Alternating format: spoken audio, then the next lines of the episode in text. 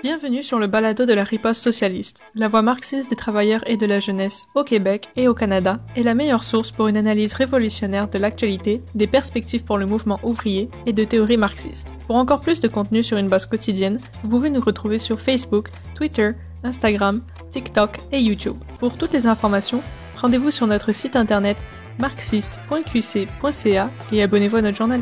Pendant la Révolution française de 1789 à 1794, les masses révolutionnaires prirent leur destin en main et renversèrent l'Ancien Régime. La monarchie fut abolie et la République proclamée. Toute la société fut transformée en profondeur. Les masses projetèrent au pouvoir les Jacobins, le parti révolutionnaire qui les représentait le mieux. Mais quand l'énergie révolutionnaire des masses commença à se dissiper, Robespierre fut renversé et la bourgeoisie réactionnaire reprit le contrôle, culminant dans le Directoire puis l'Empire de Napoléon Bonaparte. La Grande Révolution créa un tremblement de terre qui ébranla le monde tout entier. Une présentation par Vincent R. Baudouin. Aujourd'hui, je vous parle de la Révolution française de 1789 à 1794. Et cet événement-là, c'est pas seulement un point tournant dans l'histoire de la France, c'est un moment charnière pour toute l'histoire humaine. Ça représente la fin d'un monde et la naissance d'un nouveau monde. Après mille ans d'existence, le féodalisme entre en crise il est entré dans sa période de déclin terminal partout en Europe.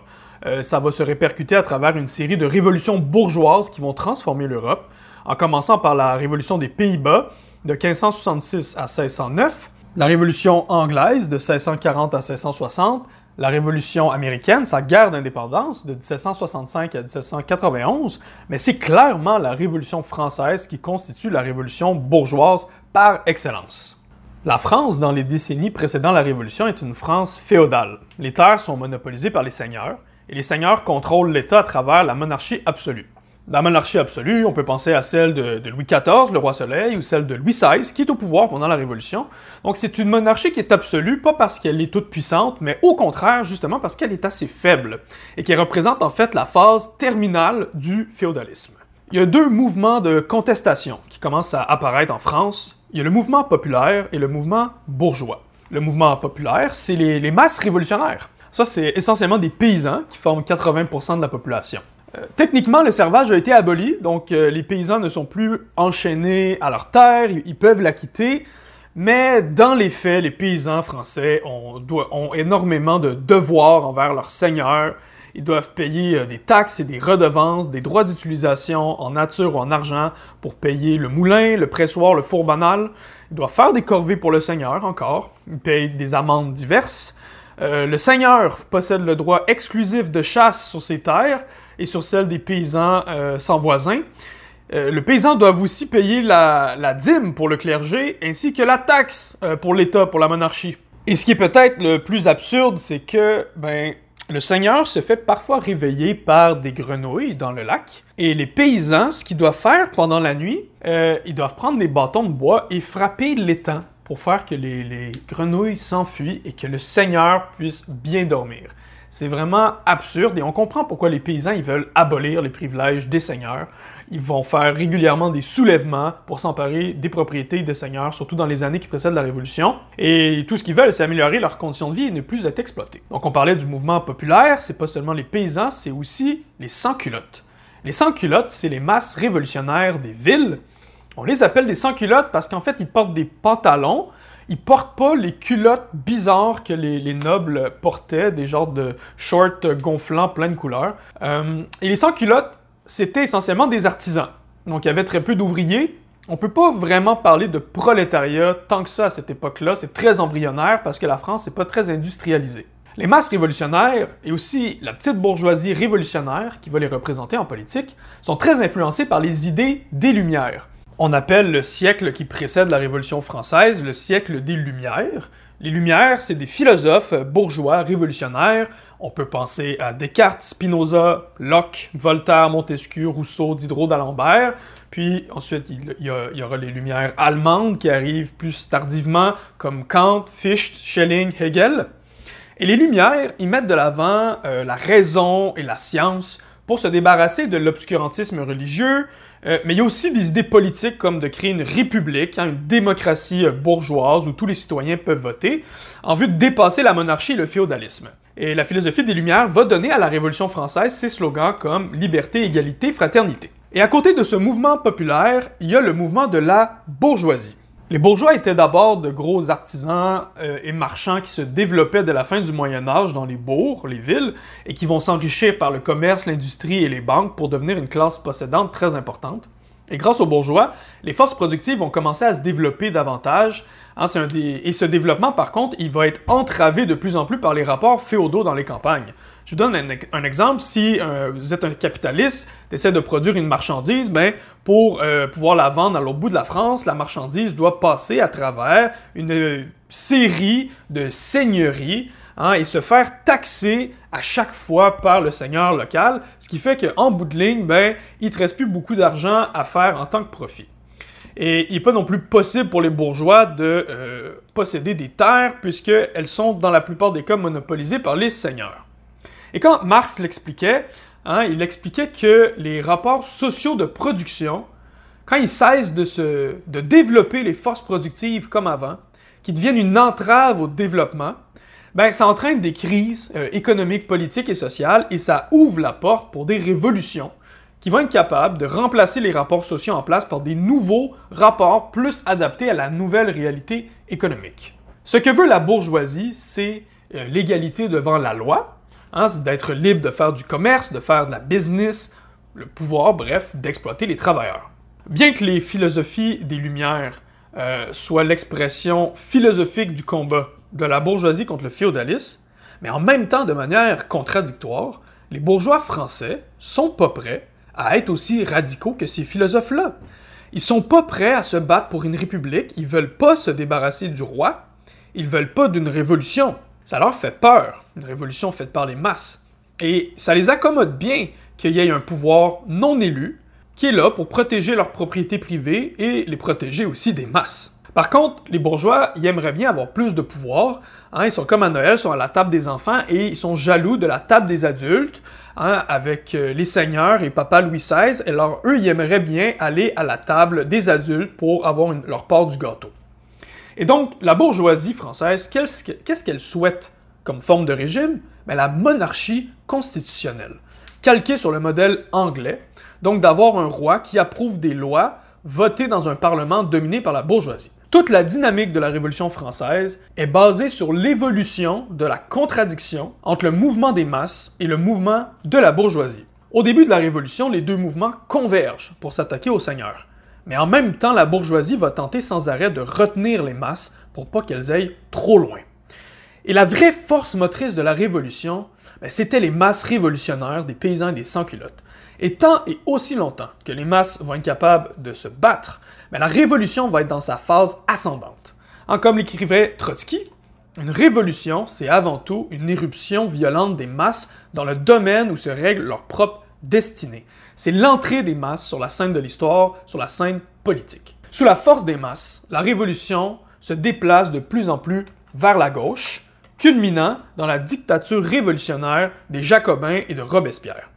Puis éventuellement, l'énergie des masses va s'épuiser. Et là, la bourgeoisie va être capable de reprendre le contrôle et d'écraser les masses. Et ça va être le début de la phase descendante de la révolution.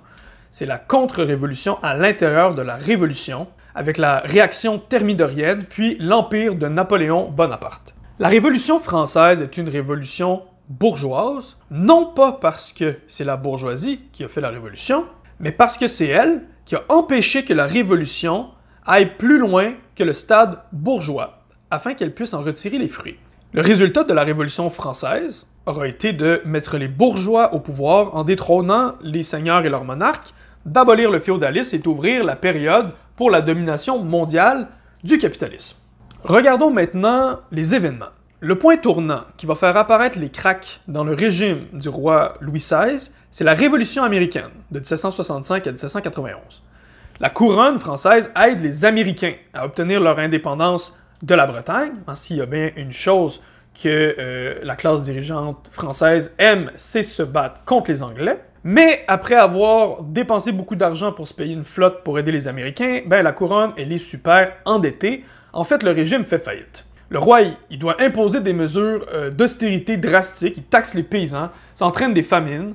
Dès 1782, il y a une série de révoltes paysannes qu'on appelle les jacqueries. Et il y a comme quelque chose d'ironique ici, c'est que le roi a envoyé euh, ces soldats se battent pour finalement construire une république aux États-Unis, eh bien, ça se retourne contre lui parce que les gens reviennent au pays et sont aussi enthousiasmés par ce qui s'est passé avec la Révolution américaine. Hein, ils se disent, ben, pourquoi nous aussi, on n'aurait pas une république? Donc tout ça va être des prémices de la Révolution en France. Là, le roi, il capote un peu, il va appeler les nobles à l'aide, mais les nobles ne veulent pas payer pour sauver le régime. Et les nobles vont aussi aller se plaindre euh, dans ce qu'on appelle les, les parlements, c'est des, cours de justice, des institutions où les seigneurs peuvent aller porter des plaintes. Donc on voit les cracks apparaître dans la classe dirigeante, et comme le veut l'adage marxiste, la révolution commence d'abord au sommet. Alors pour tenter de sauver le régime, le roi va convoquer ce qu'on appelle les États généraux. C'est une genre d'assemblée du peuple, mais en fait c'est plutôt une assemblée des classes exploiteuses. Donc l'assemblée s'ouvre le 1er mai 1789. Les représentants dans l'Assemblée se divisent en trois et ça correspond aux trois ordres de l'Ancien Régime. Les trois ordres, c'est le clergé, la noblesse et le tiers-État. Le tiers-État, ça inclut une grande variété de classes, 80% de paysans, prolétaires, semi-prolétaires, la petite bourgeoisie incluant petits marchands et petits artisans, et aussi la bourgeoisie du commerce, de l'industrie des banques et du commerce d'esclaves. Mais les représentants du tiers-État aux États généraux, c'est seulement les bourgeois. Et dès l'ouverture des États généraux, ben, les masses pauvres commencent à se mobiliser dans les rues et demandent l'abolition des privilèges féodaux. Ça va donner le courage aux représentants bourgeois d'être audacieux face au roi. Ils ont à peu près la moitié des sièges aux États généraux, alors qu'ils représentent la très grande majorité de la population. Ils vont demander au roi plus de représentation, mais le roi refuse. Les représentants du tiers-État se rebellent. Hein, ils sont bien, ils sont poussés par l'énergie des masses en révolte. Et le 9 juillet 1789, les représentants du tiers-État se déclarent être la nouvelle Assemblée nationale constituante, seul représentant du peuple.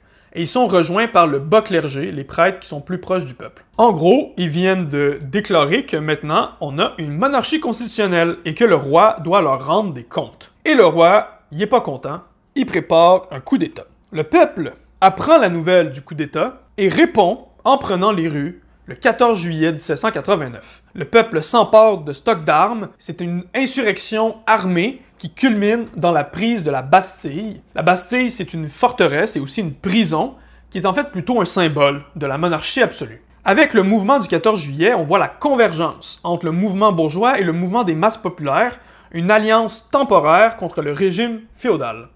Mais en, même temps, la bourgeoisie, elle a peur que les masses euh, s'en prennent à leur la bourgeoisie va monter une milice, une milice bourgeoise, la garde nationale, qu'elle pourra utiliser pour écraser les masses si jamais elles vont trop loin. Le 14 juillet, c'est un événement emblématique. Ce n'est pas la fin de la Révolution, c'est seulement son début. La Révolution met au pouvoir la bourgeoisie conservatrice et la soi-disant noblesse réformiste qui contrôle l'Assemblée nationale. Ça fait un peu penser à la Révolution russe de février 1917 qui met au pouvoir les cadets, la bourgeoisie libérale. Pendant l'été 1789, les paysans, eux, ils continuent, hein, ils font des soulèvements, ils s'en prennent à la propriété des seigneurs. Les seigneurs sont effrayés par les masses et beaucoup s'enfuient à l'extérieur de la France pour organiser la contre-révolution.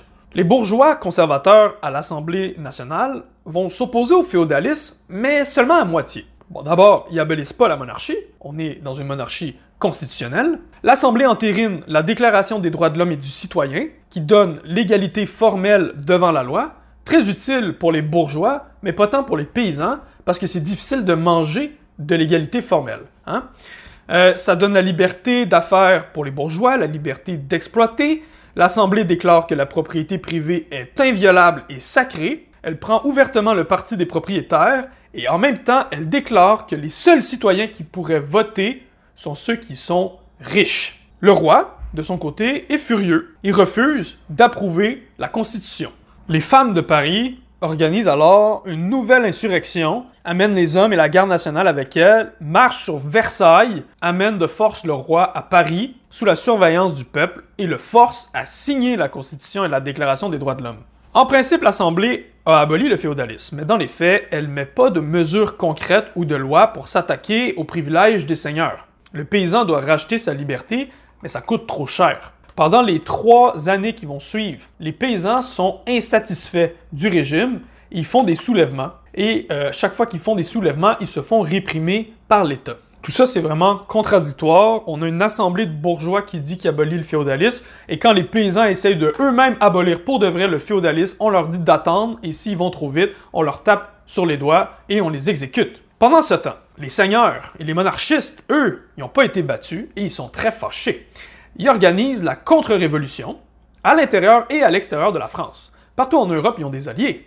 Hein, les monarchies de Prusse, d'Autriche, d'Espagne, d'Angleterre, il y a des monarchies partout en Europe. Et il va s'en suivre trois ans de guerre civile permanente entre les monarchistes et finalement la France révolutionnaire. Le 21 juin 1791, donc deux ans après la prise de la Bastille, le roi euh, réussit à s'enfuir pour aller rejoindre les contre-révolutionnaires monarchistes et les armées allemandes. C'est un complot organisé par la noblesse, hein, un complot qui se prépare déjà depuis deux ans. Et finalement, c'est des hommes du peuple qui réussissent à retrouver le roi avant qu'il puisse franchir la frontière et ils le ramènent à Paris pour le mettre en état d'arrestation.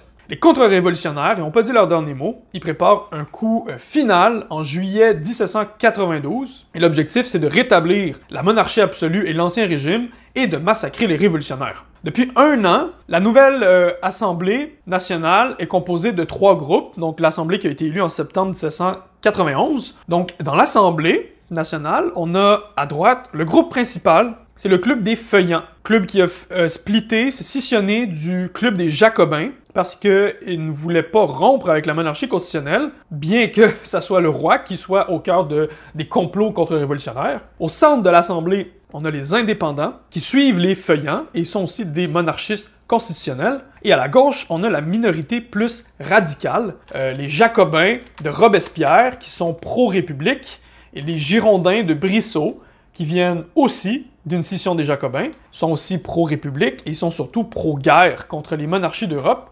Par contre, ils sont plus modérés que les Jacobins. L'Assemblée, donc dominée par les monarchistes constitutionnels, n'a pas confiance dans le peuple, pas confiance dans la révolution pour pouvoir battre la contre-révolution, donc ils savent pas quoi faire. Et le peuple, lui, y attend pas. Il décide de prendre les choses en main. Les sans-culottes, les masses révolutionnaires de Paris, commencent à préparer une insurrection pour arrêter la contre-révolution. La conscience des masses a beaucoup évolué depuis trois ans. Ils savent qu'ils ne peuvent pas juste faire une émeute euh, armée chaotique. Ils doivent s'organiser. Et les sans-culottes, ils vont construire une démocratie directe qui s'appelle la Commune insurrectionnelle de Paris, à ne pas confondre avec la Commune de Paris de 1871. Le mouvement part d'abord de ce qu'on appelle les sections. C'est des assemblées électorales de, de quartiers dans Paris. Et les masses investissent les comités de quartier et les transforment en assemblées populaires, en lieu de rencontre pour discuter politique, puis vont les transformer en organes insurrectionnels. Faut le rappeler, à l'Assemblée nationale, les pauvres n'ont pas le droit de vote. Mais là, dans les sections, les pauvres peuvent faire de la politique. Et les sections vont devenir l'organe politique des sans-culottes. Le 9 août 1792, la veille de l'insurrection, chaque section élit des délégués à un comité pour remplacer la municipalité de Paris. Et ce comité, c'est la commune insurrectionnelle. C'était en fait un gouvernement révolutionnaire. Et parmi les dirigeants de la commune, on retrouve des jacobins très connus, Danton, le cerveau de l'opération, ainsi que Robespierre, Chaumette, et plus à gauche encore, Marat, Hébert. Donc ça, c'est des noms importants. Euh, le palais des Tuileries, là où le roi Louis XVI et la reine Marie-Antoinette logeaient, est clairement le centre de toutes les conspirations royalistes, et c'était là qu'il fallait frapper pour casser la contre-révolution. Et donc le lendemain de la formation de la commune insurrectionnelle, les sans-culottes mènent l'insurrection et prennent d'assaut le palais des Tuileries. Le roi est détrôné et emprisonné. Le peuple déclare que la monarchie est abolie. Donc c'est en quelque sorte la deuxième révolution française. Et ça met fin à la première période de la Révolution, celle de la monarchie constitutionnelle, et il y a une deuxième étape qui s'ouvre, celle de la première République française. On procède à des élections en septembre 1792 pour élire le Parlement de la République qui va s'appeler la Convention nationale. Regardons maintenant la composition de la Convention nationale. On retrouve trois partis politiques, les Girondins, les Montagnards et la Plaine, qu'on appelle aussi le Marais. En fin de compte, ceux qui représentaient la gauche de l'Assemblée législative précédente se retrouve maintenant à contrôler l'ensemble de la Convention. Il y a clairement un déplacement vers la gauche euh, de l'échiquier politique, Mais on n'a pas encore atteint le climax de la révolution. C'est en fait une assemblée qui est loin d'être révolutionnaire parce que c'est les Girondins qui dominent. Les Girondins, ou le parti de la Gironde, proviennent de la région de la, de la Gironde. Ils représentent la bourgeoisie industrielle, marchande et foncière des provinces. C'est le parti de l'ordre et de la propriété. C'est pas des conservateurs comme les feuillants et les constitutionnels, mais c'est des modérés. Le parti du milieu, c'est la plaine, parce que dans l'Assemblée, leur banc y était au sol, fait que ça faisait comme une plaine. Et ils vont se faire aussi appeler le marais, hein, parce que ces, représentants-là, c'est pas mal des girouettes. Ils vont d'abord soutenir les Girondins, puis ils vont euh, soutenir les Jacobins, puis finalement la réaction thermidorienne. Et à gauche, on a les montagnards, le parti de la montagne, parce que ben, leur banc dans l'Assemblée était en hauteur, hein, dans la salle, comme, comme une montagne. Et la montagne, c'est le parti qui représente la commune insurrectionnelle de Paris. On retrouve des représentants du Club des Jacobins, comme Robespierre, et aussi du Club des Cordeliers, comme Danton, Marat et Hébert. Les Jacobins, c'est l'aile radicale de la petite bourgeoisie qui s'appuie sur le peuple. Le Club des Cordeliers est encore plus proche des masses populaires et encore plus radical. Les clubs révolutionnaires, hein, Club des Jacobins, Club des Cordeliers, ont joué un rôle similaire aux sections de la commune. C'était des cellules de la Révolution, des sociétés secrètes dans lesquelles les masses révolutionnaires pouvaient se, rencontrer pour discuter politique et prendre des décisions. Les clubs et les sections ont joué un rôle similaire aux soviets euh, pendant la Révolution russe. Les clubs permettaient aussi aux masses de faire pression sur leurs représentants à la Convention nationale dans le Parti de la montagne. La nouvelle convention dirigée par les Girondins va plus loin dans l'abolition des privilèges des seigneurs, mais elle va pas jusqu'au bout. Et là, il y a un débat qui survient. On fait quoi avec le roi? Hein? Il a été emprisonné suite à l'insurrection des, des masses. Les Jacobins, eux, ils veulent l'exécuter, mais les Girondins refusent parce qu'ils ont peur que ça excite les masses révolutionnaires et que ça amène les masses à aller trop loin dans la révolution, par exemple de s'attaquer à la propriété des bourgeois. Hein, les Girondins, c'est des bourgeois, ils représentent la bourgeoisie. Mais les preuves de trahison du roi, hein, qui a fomenté des complots contre les révolutionnaires, sont indéniables, et un tribunal le condamne malgré les protestations des Girondins. Le roi est décapité le 21 janvier 1793. Et là, les monarchies partout en Europe capotent bien raide, vont intensifier la guerre contre la France, la France révolutionnaire. Le deuxième moment de la Révolution, la République girondine, est caractérisé par une situation de double pouvoir, similaire à ce qu'on a vu en Russie pendant la Révolution de 1917. Donc il y a la Convention nationale dirigée par les bourgeois et il y a la Commune insurrectionnelle de Paris dirigée par les masses révolutionnaires. Pendant l'année qui va suivre, les Girondins vont mener la guerre contre les contre-révolutionnaires et les armées étrangères, mais derrière cette apparence, ce qui va se produire en, réalité, c'est que les Girondins, en bons bourgeois, vont réaliser que leur vrai ennemi, c'est le peuple révolutionnaire. Les Girondins, ils veulent pas du pouvoir du peuple, ils veulent que euh, le capitalisme s'instaure pour leur propre profit. Et les Girondins vont commencer à organiser des comités contre-révolutionnaires un peu partout. Ils se méfient du peuple, ils vont s'attaquer à la commune, ils vont demander d'abolir la commune. Ensuite, les Girondins vont s'attaquer aux Jacobins et aux Montagnards en essayant de les expulser de la Convention. Ils vont demander de faire emprisonner le triumvirat Robespierre, Danton et Marat pour avoir participé à la révolution qui a aboli la monarchie. Donc c'est assez bizarre, c'est justement la, révolution qui a mis les Girondins au pouvoir, mais il accuse ceux qui ont fomenté cette révolution-là.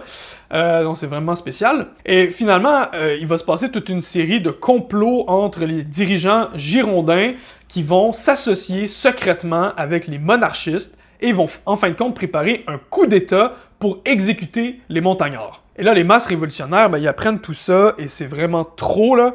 Et là, les masses décident de reprendre leur destinée en main, encore une fois, et ça mène à la troisième révolution, le 31 mai 1793. L'insurrection est dirigée par la Commune de Paris, par l'organe politique des sans-culottes, mais cette fois-ci, contre la Convention nationale.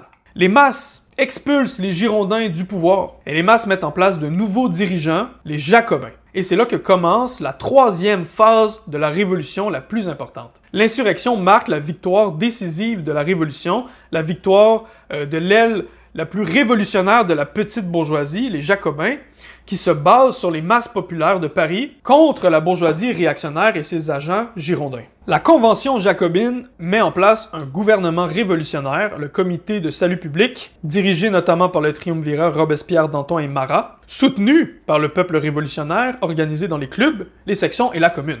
Le peuple pousse le gouvernement à abolir complètement le féodalisme et les privilèges des seigneurs. C'est fait. Enfin, le féodalisme est aboli. Ça a pris quatre ans. Les paysans vont reprendre leurs euh, les terres communales euh, aux seigneurs, parce que les seigneurs leur avaient enlevé ces terres communales-là à peu près au 17e siècle, donc des terres que les paysans pouvaient pratiquer, euh, pouvaient aller dessus pour euh, prendre du bois, du pâturage, tout ça. Ça faisait déjà plus d'un millénaire qu'il y avait ces terres communales-là qui avaient été retirées. Donc ça, c'est une, une, acquisition assez importante pour les paysans de reprendre le contrôle de ces terres communales. Par contre, c'est aussi là que commencent à rentrer les rapports capitalistes. les Jacobins, en divisant les terres communales, vont parfois pas les redonner euh, en totalité un, village de paysans, par exemple, où ils pourront le, le, travailler en coopération. Donc, il y a un peu de ça, mais ils vont aussi redonner des terres communales à des individus en particulier. Donc, ils vont diviser les terres communales, les transformer, les transformer en propriétés privées individuelles pour les vendre à des paysans plus riches qui vont pouvoir s'enrichir. Donc, on voit que même à travers cet acquis important de la Révolution,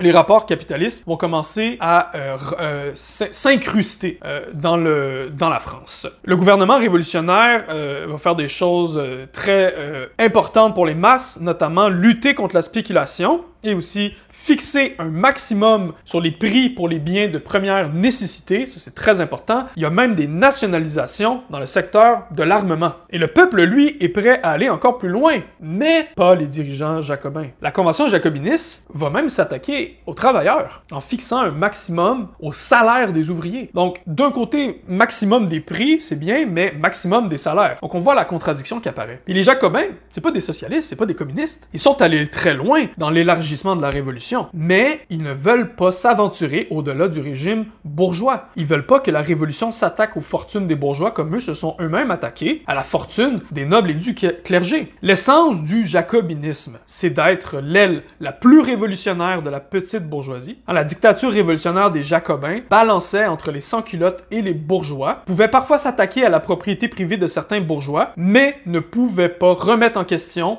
le mode de production capitaliste et la propriété bourgeoise en général. Et c'est cette contradiction de classe au sein du jacobinisme qui va l'amener à sa perte malgré la modération bourgeoise des Jacobins, ça reste le climax de la Révolution et l'année la plus importante. L'abolition complète du féodalisme, c'est évidemment majeur, et ça, ça va vraiment enrager les contre-révolutionnaires. Les Girondins, qui ont été expulsés du pouvoir, vont s'allier avec les royalistes et les monarchies européennes. Ça nous fait penser un peu aux euh, hein, après la Révolution d'octobre, qui vont aller s'allier avec les armées blanches et les monarchistes. Et les Girondins organisent des soulèvements contre-révolutionnaires peu partout, ils vont contrôler même plusieurs villes. Le dirigeant jacobin Marat se fait assassiner par une contre-révolutionnaire en juillet 93, donc un mois et demi après la troisième révolution, lui qui était tant aimé par le peuple révolutionnaire. La lutte des Jacobins contre les contre-révolutionnaires va durer de euh, mi-93 à mi-94, et ça prend la forme d'une guerre civile contre des insurrections royalistes et aussi d'une guerre extérieure contre la coalition des pays monarchiques. Et cette période-là, on va l'appeler par la suite la Terreur rouge. La Terreur rouge, ça c'est le nom qui est donné par les réactionnaires pour discréditer le gouvernement révolutionnaire, pour montrer qu'on était dans une période sombre, que c'est un régime de, avec des masses enragées dirigées par des dictateurs fanatiques. C'est complètement faux. En réalité, la terreur, c'est euh,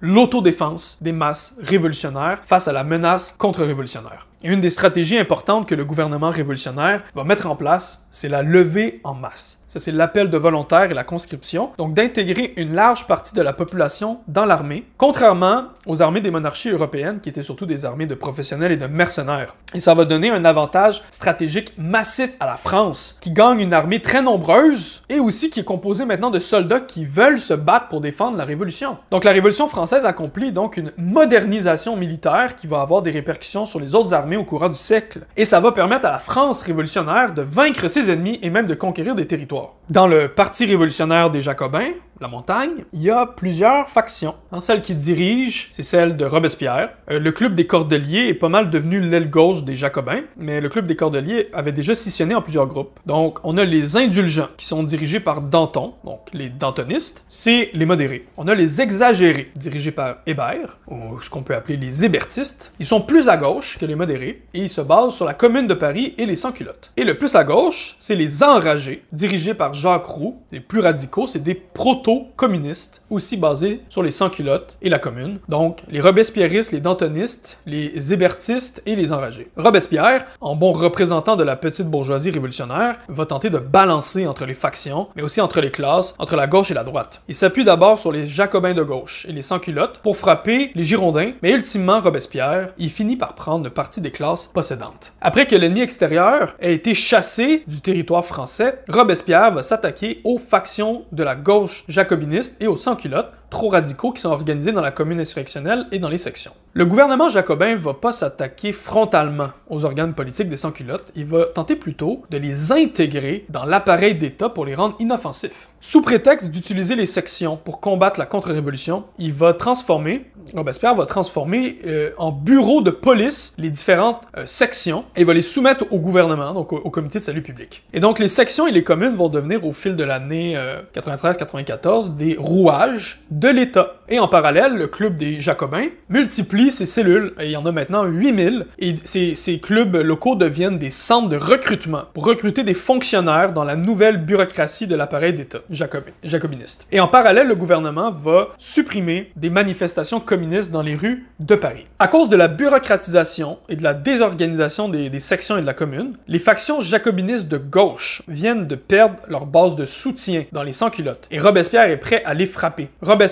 Va s'allier avec les, les, factions de Danton et Hébert pour faire arrêter Jacques Roux, le chef des enragés, la faction la plus à gauche. Ensuite, les hébertistes vont absorber les restants des enragés et se retrouvent à contrôler le club des Cordeliers. Les hébertistes se rebellent, ils vont tenter un coup d'État contre Robespierre pour instaurer la dictature de la commune. Robespierre s'allie avec Danton et écrase les hébertistes. Le tribunal révolutionnaire les fait guillotiner le 24 mars 1794. Ensuite, les dantonistes, les modérés, commencent à fraterniser avec les girondins et eux aussi tentent un nouveau coup d'État. Donc les hébertistes restants demandent leur tête et là le gouvernement de Robespierre se retourne contre Danton, hein, le deuxième dirigeant de la Révolution, et le tribunal révolutionnaire fait guillotiner les dantonistes le 5 avril 1794. Les factions sont vaincues, le club des Cordeliers est vaincu par le club des Jacobins. Et quand Robespierre a éliminé tous ses ennemis dans son parti, ben sans le savoir, il vient de creuser sa tombe.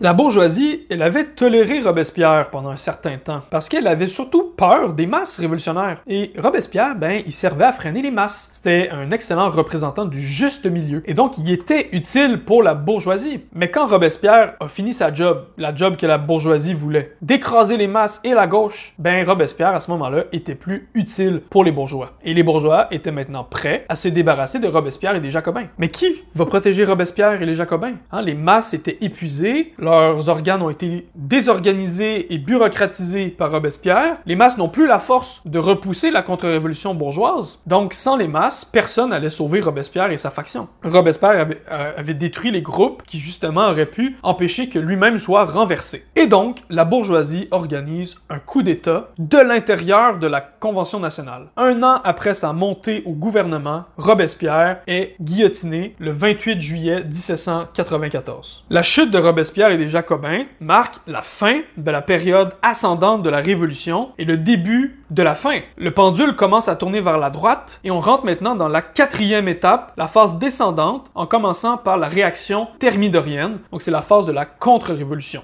Dans le nouveau calendrier révolutionnaire qui a été implanté par la République, euh, le coup d'État a lieu le 9 Thermidor de l'an 2 de la République. Et c'est pourquoi on va appeler Thermidoriens les représentants à la Convention nationale qui ont orchestré le complot. Donc c'est qui ça les Thermidoriens? Dans la Convention, ben, c'est une partie des Jacobins qui ont abandonné Robespierre et qui ont rejoint le Marais, hein, le parti du milieu, les Girouettes. Euh, et tout, tout ce monde-là se sont alliés avec les ennemis de Robespierre, et il y en a beaucoup des ennemis de Robespierre. Il y a des anciens dantonistes, il y a des hébertistes encore en vie euh, qui ont comploté contre Robespierre. Donc, après la convention girondine et la convention jacobine, on commence maintenant la convention thermidorienne. Dans les dix mois qui suivent, 73 représentants montagnards sont condamnés à mort ou arrêtés et 73 Girondins rentrent à la Convention. La réaction bourgeoise a triomphé et commence maintenant une nouvelle terreur, la terreur blanche, qui se retourne contre les Jacobins et les masses révolutionnaires. Les Jacobins sont traqués à travers toute la France et sont assassinés en secret, contrairement à la terreur rouge qui euh, faisait ses procès sur la place publique. Les réformes des Jacobins sont remplacées par des contre-réformes. Le prix maximum sur les marchandises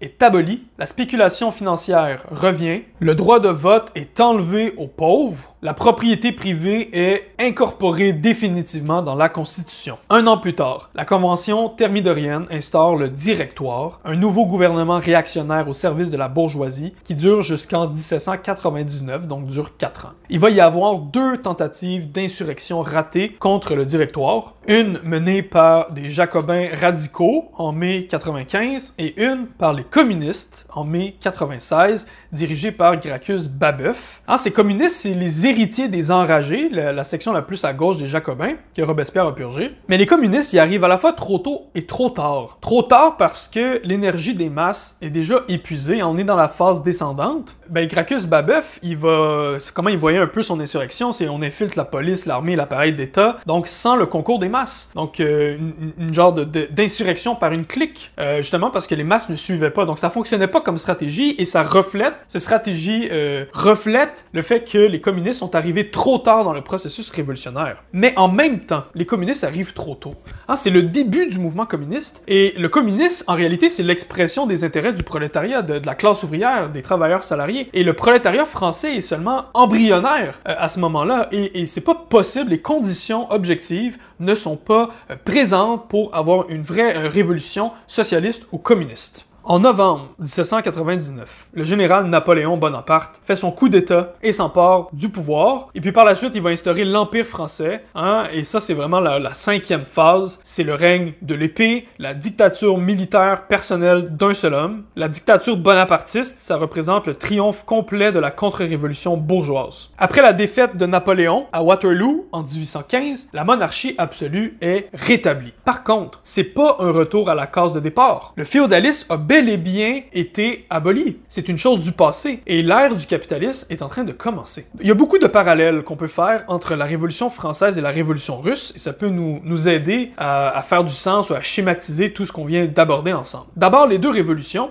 Révolution française et la Révolution russe de, 1700, de 1917, commencent tous les deux dans un contexte de monarchie absolue. Hein, on a le Louis XVI et de l'autre côté le tsar Nicolas II. La phase de la monarchie euh, constitutionnelle en France, ça nous rappelle la Révolution de février 1917 en Russie, où le gouvernement provisoire était dominé par les cadets, des bourgeois libéraux, qui ont toujours léché les bottes du tsar et qui avaient même tenté, après la Révolution, de mettre son frère au pouvoir en tant que nouveau tsar. La deuxième phase, la, convention girondine, ça nous rappelle euh, les mencheviks, hein, quand ils ont pris le pouvoir, quand ils ont remplacé les cadets au gouvernement provisoire, avec Kerensky à la tête du gouvernement. Donc dans les deux cas, on avait une situation de double pouvoir. En France, on avait la convention girondine et à côté la commune insurrectionnelle de Paris. Et en Russie, ben, on a le gouvernement provisoire de Kerensky et des mencheviks, et de l'autre, on a le soviet de Pétrograd. Aussi, dans les deux révolutions, on voit le caractère réactionnaire de la bourgeoisie. En France, à chaque étape de la révolution, la grande bourgeoisie, a tenté de freiner les masses et de collaborer avec la monarchie. La bourgeoisie était un obstacle pour se débarrasser de l'ancien régime. Dans les deux révolutions, russe et française, c'est les masses révolutionnaires qui ont été la force motrice de la révolution. En France, la révolution socialiste n'était pas possible parce que le prolétariat était seulement embryonnaire et donc ceux qui ont le mieux exprimé le désir des masses, ça a été les jacobins, la petite bourgeoisie radicale. Et les jacobins sont à la révolution française ce qu'en fin de compte les bolcheviks sont à la révolution russe. Un parti révolutionnaire prenant appui sur les masses révolutionnaires. Et dans le, les deux cas, les, les ennemis de la révolution ont parlé aussi de terreur rouge. La différence évidente entre les deux partis, c'est que les jacobins ne pouvaient pas dépasser la phase bourgeoise de la révolution, tandis que les bolcheviks ont entamé une révolution socialiste. Dans les deux révolutions, on atteint éventuellement un climax où les masses commencent à s'épuiser. En Russie, c'est l'invasion de 21 armées impérialistes et la guerre civile qui a affaibli les masses euh, révolutionnaires. Beaucoup de travailleurs sont, sont morts au front. En France, ben, c'est Robespierre et les Jacobins qui écrasent les masses et les factions de gauche euh, et donc écrasent la force motrice de la révolution et détruisent par le fait même le bouclier qui aurait pu les protéger de la contre-révolution. Dans les deux révolutions, quand cette force motrice commence à faiblir, la révolution entre dans sa phase descendante, puis la contre-révolution finit par reprendre le contrôle. Dans son livre La Révolution trahie, Trotsky explique que dans les années 1920, on, assiste à la réaction thermidorienne, donc il s'inspire justement de la, de la France révolutionnaire pour décrire ce qui se passe en Russie. Le thermidor soviétique, hein, c'est le moment où la bureaucratie stalinienne s'empare du pouvoir. Tandis que dans le thermidor français, ben, c'est la bourgeoisie qui reprend le pouvoir. En France, la contre-révolution, à l'intérieur de la révolution, mène au bonapartisme bourgeois, tandis qu'en Russie, la dégénérescence de la révolution mène au bonapartisme prolétarien, avec sa propre terreur, c'est les grandes purges. Et pourtant, la victoire de la contre-révolution n'est pas un retour à la case départ, c'est pas une suppression complète de la révolution. En Russie, la révolution a aboli le capitalisme. Les staliniens, c'est-à-dire les thermidoriens puis bonapartistes, ne, ne vont pas réinstaurer le capitalisme. Ils vont détruire la démocratie ouvrière tout en conservant le nouveau système économique issu d'octobre 1917, c'est-à-dire l'économie nationalisée. C'est seulement en 1991 que le capitalisme est rétabli en Russie. En France, la Révolution a aboli le féodalisme. Ni Bonaparte, ni la monarchie absolue qui lui succède ne réinstaurent le féodalisme. Bonaparte abolit la démocratie de la République tout en conservant le nouveau système euh, économique qui est le capitalisme. Dans les deux révolutions, on parle d'une contre-révolution politique qui s'inscrit à l'intérieur du processus de la révolution sociale et économique. Ainsi, la Révolution française a balayé l'Ancien Régime et ouvert la voie à la domination capitaliste. La Révolution française, ça marque définitivement un progrès dans l'histoire humaine, ça c'est clair. Euh, la Révolution, elle a détruit le pouvoir de l'aristocratie, dissipé les résidus du, du féodalisme, réalisé la réforme agraire, c'est-à-dire distribuer la terre à des millions de paysans, et malgré le tumulte dans la superstructure politique, les conquêtes sociales fondamentales de la Révolution sont restées. La Grande Révolution, c'est pas seulement une révolution économique qui a changé le mode de production, c'est aussi une révolution totale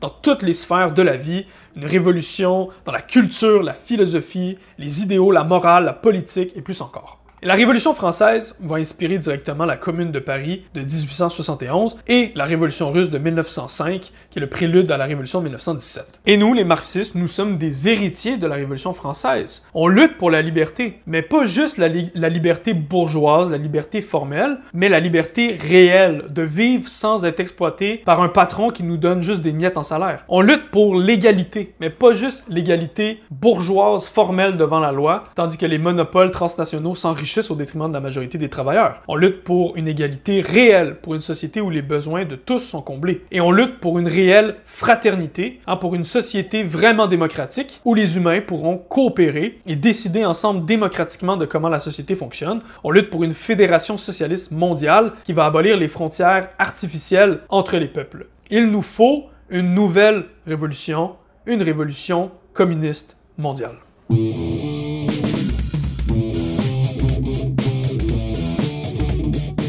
Merci d'avoir syntonisé notre balado. On espère que vous avez aimé cet épisode.